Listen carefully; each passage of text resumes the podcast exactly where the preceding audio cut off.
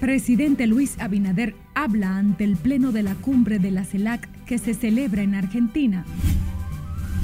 Consultoría Jurídica del Poder Ejecutivo analiza con académicos proyecto que crearía el Ministerio de Justicia. La comisión especial que estudió la ley de régimen electoral rendirá su informe favorable en la sesión convocada para esta tarde. Rescatan en Nagua bebé que fue robada de la maternidad San Lorenzo de los Mina mientras los familiares exigen la entrega inmediata de la menor. En Santiago preocupa casos de cólera se extiendan a la ciudad, por lo que ya están tomando medidas preventivas. Autoridades de salud aseguran la SURS está libre de cólera. Llevan más de dos semanas sin recibir casos.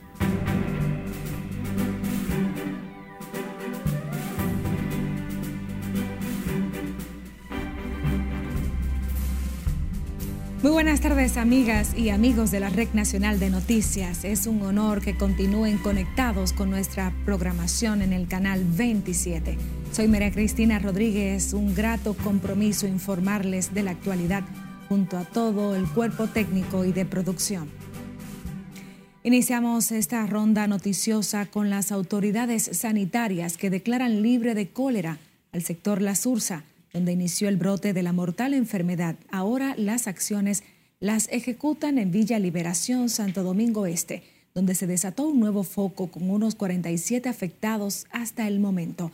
Nuestra compañera Siledis Aquino está en directo desde el sector La Sursa en el Distrito Nacional. Buenas tardes, Siledis, para ti.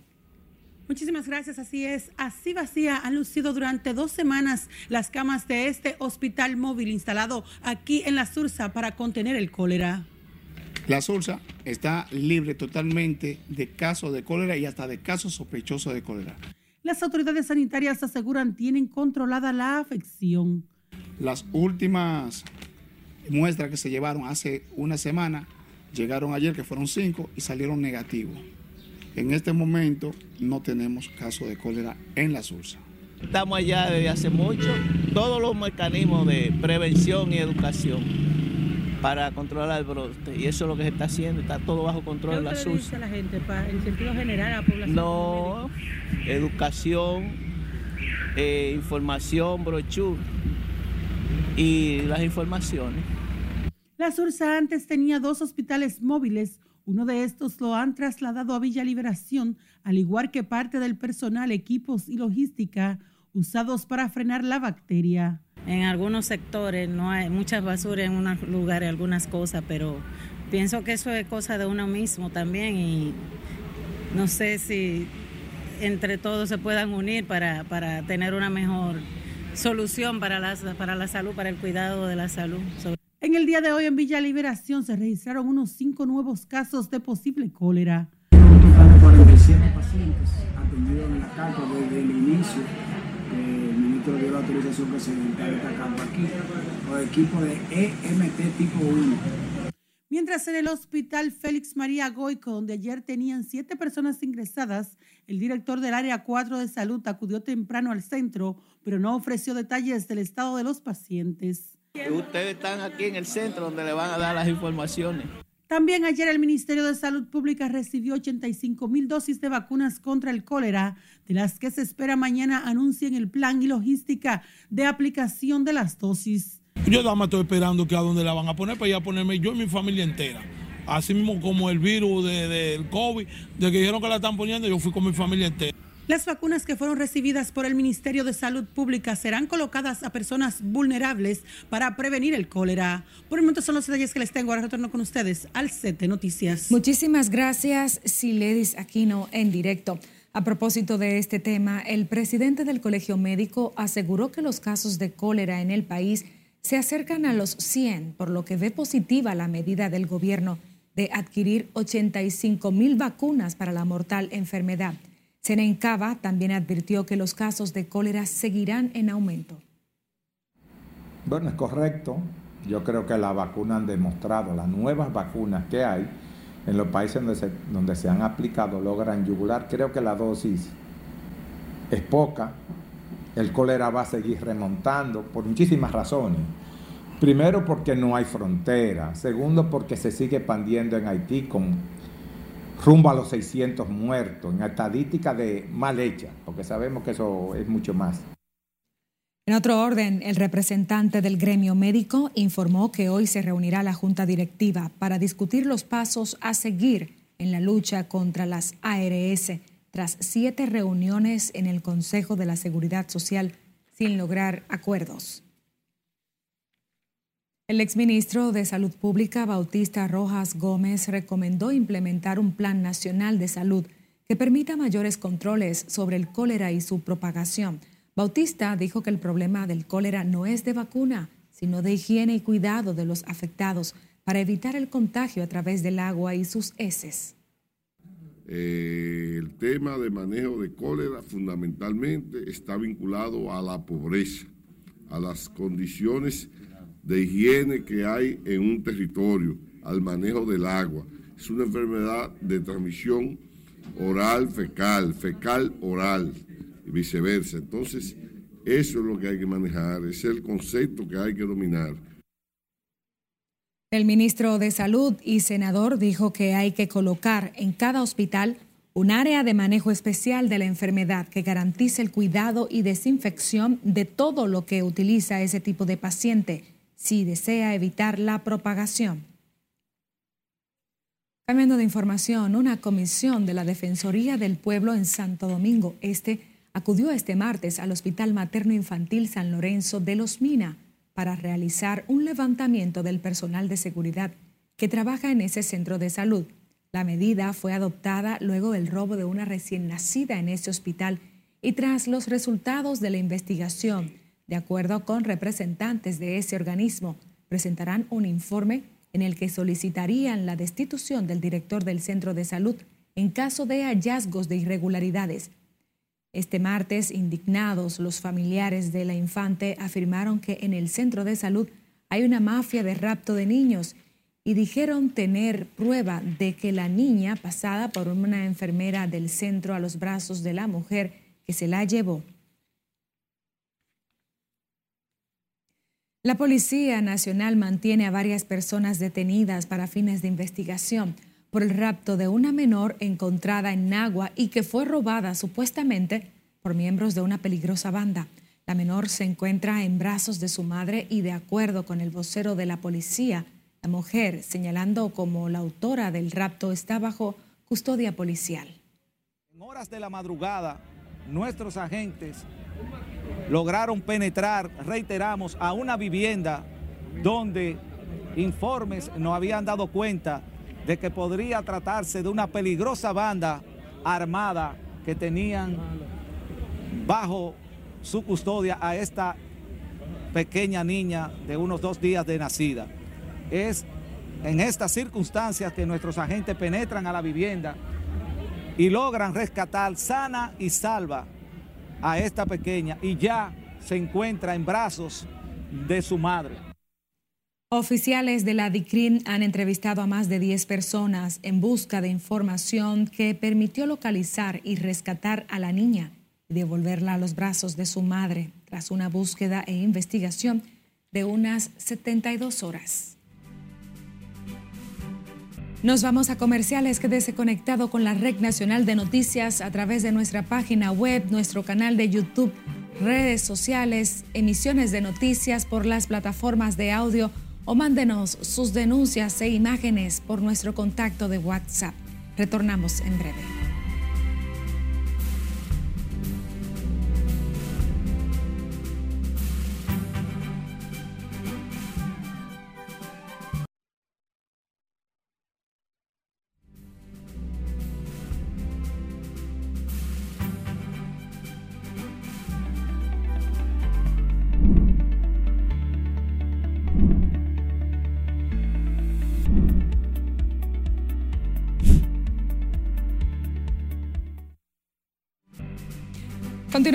En la Red Nacional de Noticias. Estamos a la espera de la locución del señor presidente constitucional de la República, Luis Abinader, quien se encuentra en Argentina participando en la séptima cumbre de jefes de Estado y de Gobierno de la Comunidad de Estados Latinoamericanos y Caribeños, CELAC. El presidente, como todos sabemos, arribó la madrugada de hoy eh, de Argentina, donde participa en este cónclave. Además, el presidente pasada a las 3 de la mañana arribó a ese país suramericano, hora dominicana, fue recibido junto a otros mandatarios que participan en la cumbre de la CELAC y recibió un saludo protocolar por parte del presidente argentino Alberto Fernández. Luego del diálogo de los integrantes de la CELAC, inició a las 10.20 de la mañana, a la 1.30 el presidente tiene previsto participar en el almuerzo ofrecido a los gobernantes y jefes de delegaciones.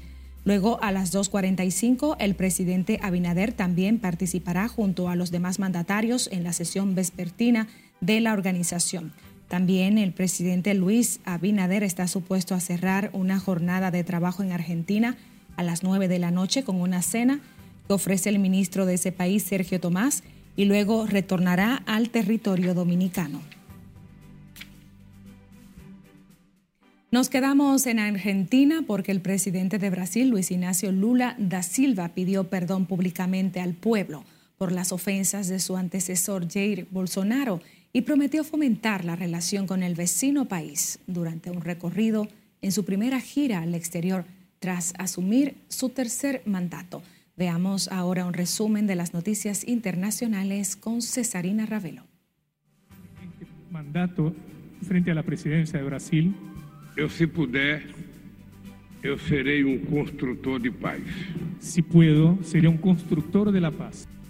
Lula da Silva agregó que les pide disculpas a los argentinos por lo que llamó groserías de su antecesor Jair Bolsonaro, donde reconoce las faltas de cuidado y responsabilidad durante la pandemia, porque fueron palabras ofensivas. En California, al menos siete personas fueron asesinadas y una gravemente herida en dos tiroteos en Half Moon Bay, al norte del estado. Los hechos ocurren menos de 48 horas después de que un hombre armado matara a 11 personas en un estudio de danza cerca de Los Ángeles. Aunque de momento no hay confirmación oficial sobre la cantidad de muertos, el sheriff del condado de San Mateo dijo que estaba lidiando con el incidente. El gobernador de California, Gavin Newsom, ha estado en Monterrey Park, donde también se pronunció con relación a la masacre momentos después de conocer la noticia. Representantes de la Organización de las Naciones Unidas buscan revertir la represión del talibán contra las mujeres y niñas, incluida la prohibición a que trabajen para organizaciones humanitarias nacionales e internacionales. El subsecretario general para Asuntos Humanitarios de la ONU, Martin Griffin, y los dirigentes de dos importantes organizaciones internacionales de ayuda se encuentran en Afganistán una semana después de que la mujer de mayor rango de Naciones Unidas encabezara una delegación al país con el mismo. La prohibición que el talibán impuso el mes pasado en contra de las labores de las mujeres ha puesto en pausa algunos programas de ayuda y está sembrando el temor de que la grave situación humanitaria en Afganistán empeore todavía más. En la actualidad, unos 28 millones de afganos necesitan alimentos, medicamentos y otro tipo de ayuda humanitaria, un aumento del 350% en tan solo cinco años, según la ONU.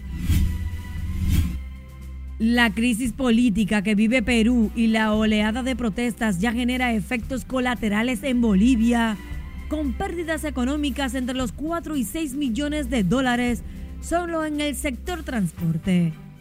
Las repercusiones de las manifestaciones masivas afectan sus relaciones comerciales con el país vecino, mientras centenares de camioneros con carga internacional permanecen bloqueados en la frontera con Bolivia. La situación es considerada insostenible para esos transportistas que llevan más de 15 días frenados sin poder llegar a sus destinos con necesidad de agua y sin comida. Las Naciones Unidas informó sobre un posible genocidio en la provincia de Ituri, en el noreste de la República Democrática del Congo, debido a la reciente oleada de violencia en esa ciudad, después de que una organización hallara la pasada semana 49 cadáveres de civiles, incluidas 12 mujeres y 6 niños, en fosas comunes en dos localidades de la ciudad. El expresidente de Guatemala, quien gobernó entre 2008 y 2012, Álvaro Colón Caballeros, falleció a los 71 años de edad. Por el momento se desconoce la causa exacta de su muerte. Sin embargo, en diciembre del 2020, un abogado del expresidente confirmó a periodistas que este sufría de un cáncer. Los muertos por cólera en Haití han ascendido a 511 después de que este reapareciera hace ya menos de cuatro meses, informó el Ministerio de Salud Pública y Población. Según el último informe del departamento haitiano, se han registrado 15 nuevos fallecimientos, 10 en hospitales y 5 en barrios, lo que eleva a 322 las muertes ocurridas en instituciones y a 189 las registradas en comunidades. En las internacionales, Cesarina Ravelo, RNN.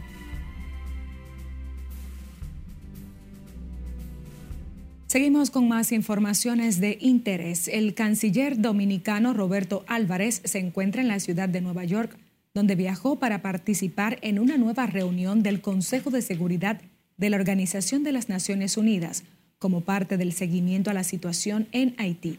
La sesión regular es parte del esfuerzo por tratar de encontrar una salida a la constante crisis que afecta al vecino país, particularmente a la población de los principales centros urbanos haitianos.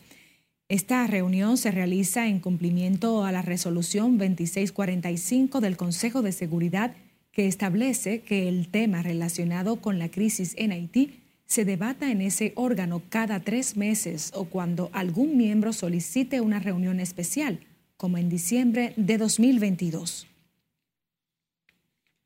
Y la Comisión Especial del Senado decidió mantener el tope de gasto de campaña en el informe que se presentará esta tarde sobre la reforma a la ley de régimen electoral.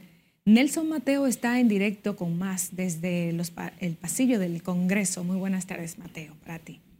Muy buenas tardes. Tal y como tú afirmas, la Comisión Especial de Senadores que estudió la ley de régimen electoral 15-19 y su reforma ya tiene listo el informe que rendirá en la sesión de esta tarde, luego de agotar una única jornada de discusión sobre la norma comicial con representantes de los órganos electorales y la sociedad civil. Los comisionados acordaron no tocar los gastos de campaña, aunque se agregaron sanciones administrativas y económicas a la Junta para regular esos gastos. No, no, no, no, hay consecuencias. Eh, lo que sucede es que hay que mirar cómo se toma. Por ejemplo, si un partido hace publicidad fuera de tiempo, hay la posibilidad de que la Junta Central pueda retener el dinero que le da a los partidos. Y eso es una sanción. El proyecto de reformas a la ley mantiene un tope de gasto de campaña para el presidente de la República de 122 pesos con 50 centavos por cada ciudadano inscrito en el registro de votantes y los candidatos a cargos congresuales 105 pesos por cada elector hábil a nivel provincial, mientras que los alcaldes tendrán un gasto de 87 pesos por cada ciudadano inscrito. Lo importante es que se dé que estos fondos que están ahí, porque usted puede estar seguro, hemos tenido aquí muchos lugares que se han sobrepasado, pero ahora tienen que regirse sobre eso. Hay campañas, tienen su costo, un costo de una campaña, pero vemos que una campaña para un senador de 9 millones de pesos, eh, 8 o 9, eso es dinero, es para una campaña, un proceso, eh, aunque más corto ahora, pero tiene que, una logística que hay que desplegar eh, lugar. Y pero como tú acabas de decir, es que hay que rendir cuentas sobre esto. Hay cosas en las que tenemos que ceder y mantenerlo como tal. La comisión decidió eso por su gran mayoría y eso es lo que vamos a conocer justamente en el día de hoy. Tenemos la posibilidad de leer el informe y que sea eh, conocido, aprobado en primera lectura y la próxima semana, o quizá urgente, hoy mismo se pueda conocer en dos lecturas. El Senado de la República convocó a sesión para esta misma tarde cuando se espera que la reforma a la norma electoral sea aprobada en dos lecturas consecutivas y enviada a la Cámara de Diputados que tiene también pues pautado sesionar en la mañana de este miércoles. De mi parte, es todo por el momento desde el Senado de la República. Regreso contigo al CEP de Noticias. Muchísimas gracias, Nelson Mateo, en directo. El Partido Renovador Reformista saludó este martes las medidas económicas adoptadas por el Banco Central de la República Dominicana para activar la construcción. Sugiere privilegiar la construcción de viviendas de interés social por el déficit habitacional que enfrenta el país.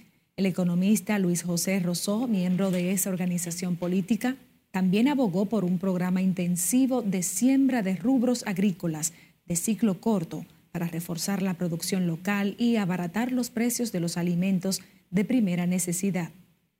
Asimismo, sugerimos acuerdo con los productores de proteína animal, como pollo, cerdo, chivo, res, huevos, leche y otros, para asegurar el suministro de estos alimentos a precios asequibles para las familias dominicanas de menos ingresos e incrementar el presupuesto del INESPRE para que esa institución pueda vender a nivel nacional el dirigente político detalló que el Banco Central dispuso la liberación de más de 21 mil millones de pesos del encaje legal para que los bancos comerciales puedan dedicar esos recursos para viviendas de bajo costo como asistencia urgente, con lo cual aseguró se dinamiza la economía y se restablecen empleos. La consultoría jurídica del Poder Ejecutivo inició este martes con académicos de distintas universidades una serie de encuentros con el que buscan socializar la propuesta de creación de un Ministerio de Justicia con el fin de afianzar la independencia y efectividad del Ministerio Público. Margaret Ramírez nos amplía en directo desde la Universidad Autónoma de Santo Domingo. Buenas tardes, Margaret. Gracias, así es. Muy buenas tardes. Este nuevo órgano sería el responsable de asumir los temas administrativos en manos del Ministerio Público y otros de tipo penal en manos del Ministerio de Relaciones Exteriores y hasta del Ministerio de Industria y Comercio. Se elaboró con el propósito de recoger una serie de actividades administrativas en el encuentro de hoy, el consultor jurídico del Poder Ejecutivo, Antoliano Peralta, destacó la importancia de la iniciativa que asegura no representará mayor gasto para el gobierno. Eh, todas estas instituciones que se van a recoger en el Ministerio Público ya existen y tienen su presupuesto. Lo que se va a hacer es aunar todas esas partidas para que ese presupuesto se convierta en un solo presupuesto con el proyecto, instituciones como la Procuraduría General Administrativa, el Instituto Nacional de Ciencias Forenses, la gestión de bienes incautados o el Sistema Penitenciario Nacional, entre otros, pasarían a este Ministerio de Justicia. El Ministerio Público tiene la función principal de investigar delitos y acusar. Va a seguir haciéndolo. Ahora tiene funciones administrativas, como por ejemplo administrar el sistema penitenciario, las cárceles. Eso de aprobarse la ley, la tendría el nuevo Ministerio de Justicia. ¿Qué otras, Por ejemplo, estamos proponiendo reformular la dirección del INACIS. Para los académicos, la iniciativa de ley del Poder Ejecutivo es positiva y da mayor operatividad al Ministerio Público en su tarea de perseguir el delito. Eh, lo que es la descentralización, muchas funciones que hoy tiene la Procuraduría General, que debe de orientarse fundamentalmente eh, el Procurador General, que es el Ministerio Público, a la persecución eh, criminal, al sustento de la acusación. Todo proyecto, toda iniciativa que tenga la posibilidad de institucionalizar y democratizar las acciones de nuestro país, hay que verlo como positivo. Este es el primer encuentro de la segunda fase de diálogo que impulsa el Poder Ejecutivo en torno a la propuesta previo a su depósito en el Congreso Nacional. Ya se ha socializado con el Ministerio Público y otras entidades centralizadas, así como con miembros de la sociedad civil como Finjus. El proyecto de ley sería depositado este 27 de febrero en el Congreso Nacional. Es todo lo que tengo por el momento. Retorno contigo al estudio. Muchísimas gracias, Margaret Ramírez, en directo. Nos vamos a comerciales.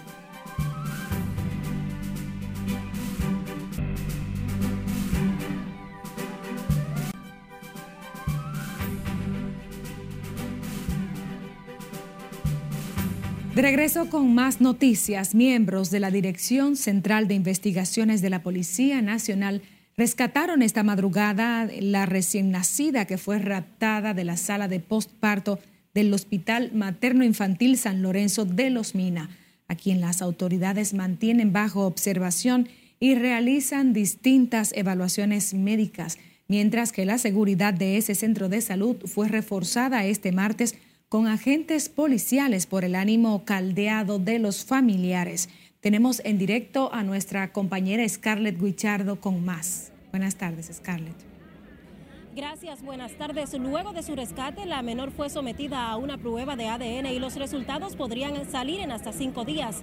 Sin embargo, el director de estos centros de salud asegura que la madre de la pequeña la identificó como su hija.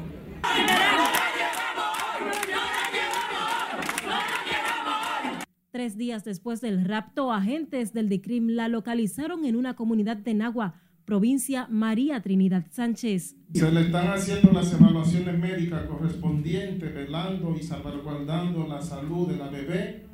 Eh, fue una niña que duró aproximadamente tres días fuera de la institución. La niña, obviamente, estamos en proceso de investigación, se le han hecho las diferentes analíticas, clínicamente luz estable, gracias a Dios, clínicamente, pero tenemos que agotar todos los procedimientos. Eh, igualmente, como le dijo el director, tenemos el proceso del ADN para ya confirmar. En un video se observa el momento en que los agentes acceden a una casa en donde estaba la recién nacida acostada en una cama junto a una mujer que las autoridades señalan como la presunta autora del hecho. Indudablemente que este es un proceso que está en curso de investigación y al finalizar la investigación los organismos correspondientes darán el informe que nosotros utilizaremos para mejorar lo que sea posible y mantener la garantía de que la institución es una institución que garantiza la seguridad de los niños. Este martes, familiares de la recién nacida interrumpieron abruptamente la rueda de prensa que realizaba el Servicio Nacional de Salud y la administración del Hospital San Lorenzo de los Mina, donde el presidente del Colegio de Abogados acusó al cuerpo médico de ser parte de una presunta mafia dedicada al rapto de menores. Vil montaje que quieren tapar. Este entramado, este entramado dedicado a sustraer niños de esta maternidad. Oh, la, la, razonabilidad. Con ese robo que hicieron de la niña, que uno no sabe, desde el doctor al médico, al que barre, cuáles son los cómplices, no podemos dejar a la niña otro día más aquí. Mentira. Queremos que él nos traiga pruebas y que nos lo pruebes de que somos delincuentes de que tenemos algo que ver con ese rapto de ese bebé. Una de las versiones que manejan las autoridades es que los autores del rapto formaban parte de una peligrosa banda y que estaban fuertemente armados.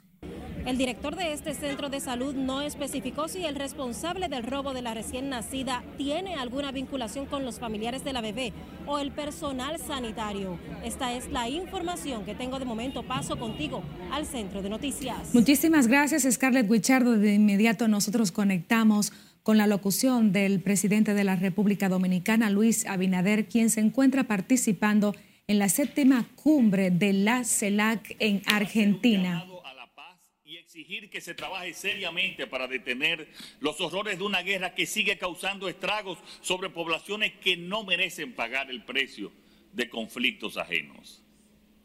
En lo que respecta a nuestra región, no puedo dejar de recordarles la situación que padece el pueblo haitiano, de todos conocidas y expresados aquí por el primer ministro Henry, pero que no deja de agravarse cada día.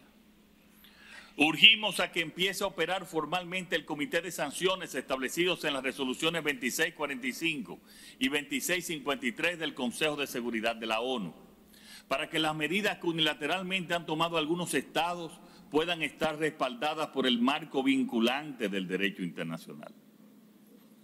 Estas acciones han sido los primeros pasos para ayudar a las autoridades haitianas a restaurar el orden en su país. Sin embargo, aún no se ha respondido al llamado del gobierno haitiano para crear una fuerza militar robusta que permita a la Policía Nacional haitiana confrontar en mejores condiciones a las organizaciones criminales que hoy día controlan entre un 60 y un 70% de Puerto Príncipe y que siembran la inseguridad y el desasosiego de un pueblo que reclama el derecho de vivir en paz. Sin esa ayuda, podemos estar seguros de que seguiremos lamentándonos de los sufrimientos que aquejan al pueblo haitiano. Recientemente el gobierno haitiano ha publicado un llamado al consenso por una transición inclusiva y elecciones transparentes, que si bien aún no ha logrado el acuerdo de todas las fuerzas políticas, esta comunidad debería de abogar para que se amplíe ese llamado, para que pueda ser el primer paso hacia un diálogo nacional que permita completar una propuesta de salida auténticamente haitiano. De nuestra parte, reiteramos que la República Dominicana seguirá ofreciendo todo el apoyo que esté a nuestro alcance, pero no está en nuestras manos la solución a tan grave problema.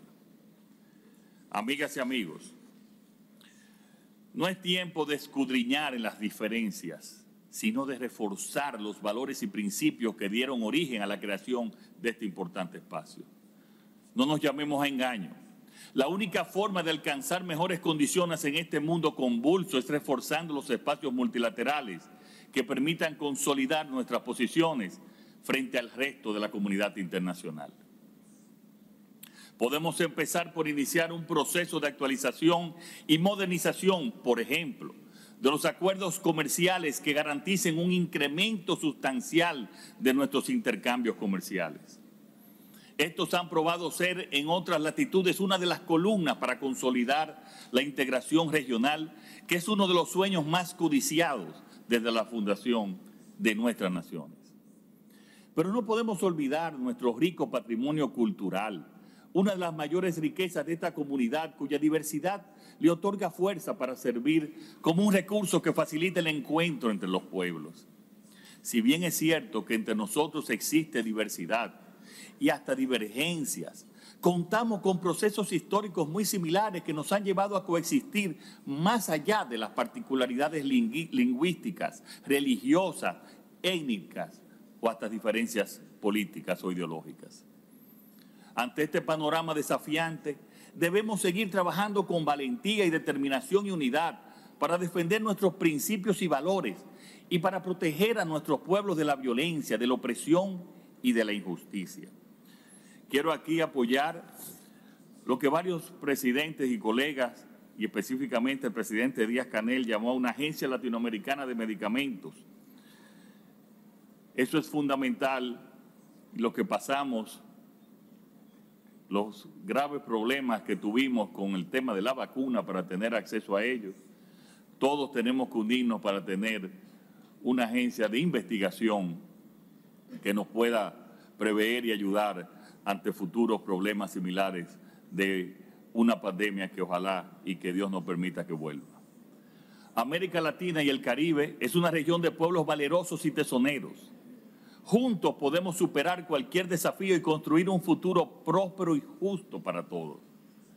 Eso demanda a nuestros pueblos y ese debe ser nuestro único compromiso. Quiero saludar a Ralph González por asumir San Vicente y Granadinas la presidencia pro tempore de la CELAC para este año 2023 y que cuente Ralph con todo el apoyo de nuestro país de la República Dominicana para que de seguro sea exitoso en esta tarea. Y quiero también recordarle a todos y a todas que lo espero el próximo marzo 24 y 25 en, Santo Domingo para la cumbre iberoamericana y espero la presencia de todos allá. Muchas gracias y que Dios los bendiga a todos. Bueno, ahí escuchamos la participación del señor presidente de la República, Luis Abinader, en el marco de la séptima cumbre de la CELAC, la Comunidad de Estados Latinoamericanos y Caribeños de jefes de estados que se agrupan en este organismo regional de discusión y debates. El señor presidente de la República refirió la crisis de Haití, también rechazó los actos eh, delictivos que suscitaron en Brasil en el marco de la elección democrática del presidente Luis Ignacio Lula da Silva. Al mismo tiempo, el presidente Abinader respaldó la iniciativa del presidente de Cuba, Miguel Díaz Canel, de impulsar una, un centro latinoamericano de medicamentos. Llamó también a tomar a los países de la región iniciativas para impulsar la economía y la integración regional. Reiteramos que a partir de ahora el presidente de la República seguirá agotando una agenda que abarca a las 2.45 la participación de él junto a otros mandatarios en una sesión vespertina de esta organización de la CELAC y también cerrará su jornada allá en Argentina con una cena a las 9 de la noche que ofrece el ministro de ese país, Sergio Tomás, y luego retornará al territorio dominicano. Despedimos así esta emisión de Noticias RNN. María Cristina Rodríguez informó junto al equipo. Muy buenas tardes.